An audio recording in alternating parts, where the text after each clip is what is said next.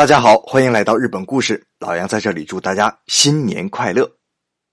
去年年末啊，一部名叫《鹿王》的日剧引发了日本群众对跑步的热情。《鹿王》呢是根据日本小说家池井户润于二零一三年创作的同名小说改编的。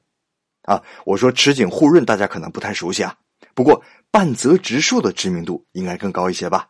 对，半泽直树也出自他的笔下。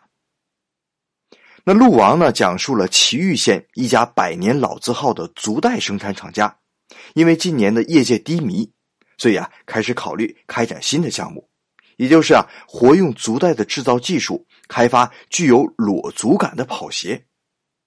那后来呢，在家人呐、员工、客户和银行负责人以及朋友们的帮助之下呢，当家人宫泽逐一克服困难，使这个只有二十几个员工的地方小企业逐渐发展起来。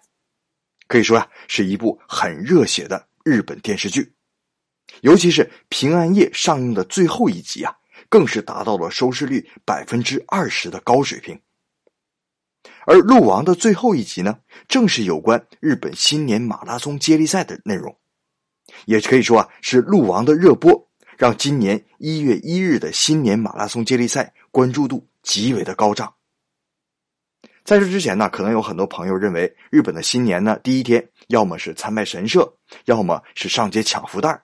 老杨在以前的日本故事当中也给大家介绍过。当然了，这些都有，但是呢，还有一部分日本人选择走上街头或者窝在家里看电视，为新年马拉松接力赛加油助威。那一月一日的马拉松接力赛啊，大体上只有两个，一个呢是箱根马拉松接力赛。还有一个是全日本实力团马拉松接力赛，咱们一个一个说啊。先说箱根马拉松接力赛，这个选手呢是大学生，是日本关东地区的二十所大学各派出一个队，每个队十个人，由这十个人来完成从东京到箱根往返二百一十七公里的马拉松接力赛。那箱根接力赛啊，最早发起自一九二零年。马上就是一百年了。据说啊，最早的发起者呢是日本第一名马拉松选手金立四三。他参加一九一二年的斯德哥尔摩奥运会马拉松比赛的时候啊，由于身体不适，跑到十八公里的时候就中途退赛了。所以回到国之后啊，他是痛彻心扉呀，感受到身体素质的重要性。于是呢，在日本青年当中发起了马拉松接力赛的号召。这就是箱根接力赛的第一场比赛，而箱根接力赛这九十七年以来啊，也发生过好多好多有趣的事情。比如说啊，第二届接力赛，本来呢维护治安的巡警啊，因为太喜欢跑步了，比赛选手跑过来的时候，他比旁边观赛的群众更加兴奋，直接跟着就跑起来了。后来第二年呢，干脆他就辞职不干了，重新考大学，考上了日本大学。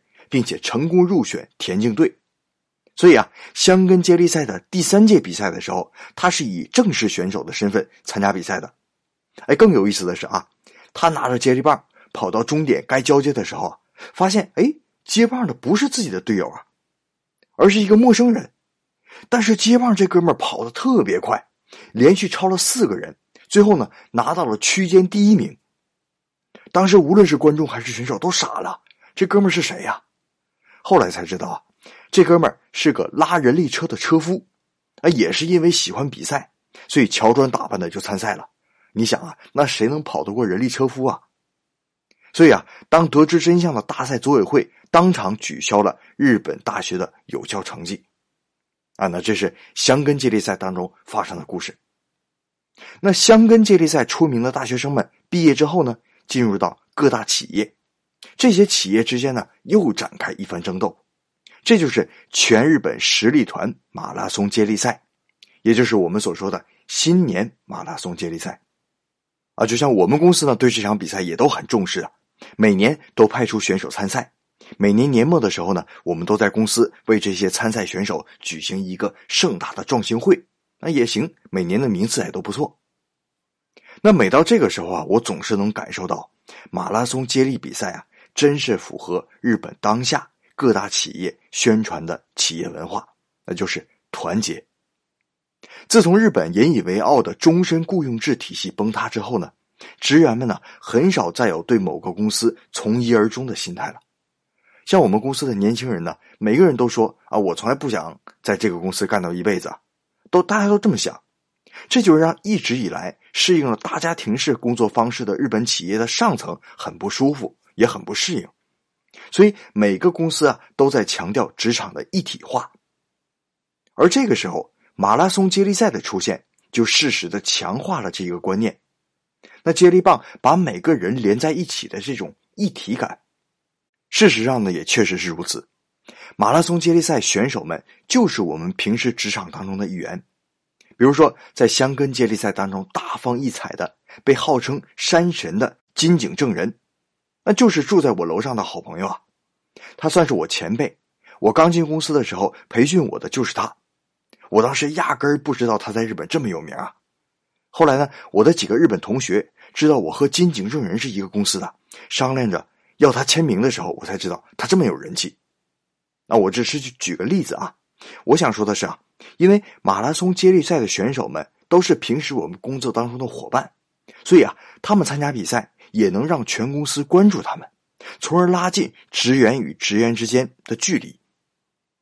那像福原爱这种走学的运动明星，也就是公司只提供赞助，具体的训练参赛都由个人判断。